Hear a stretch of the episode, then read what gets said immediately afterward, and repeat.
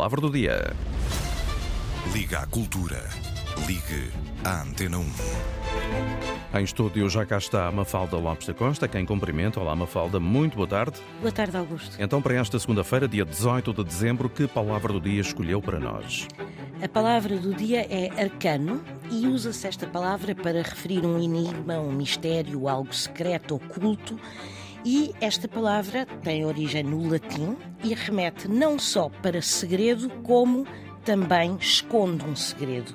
Arcanus, em latim, significava secreto.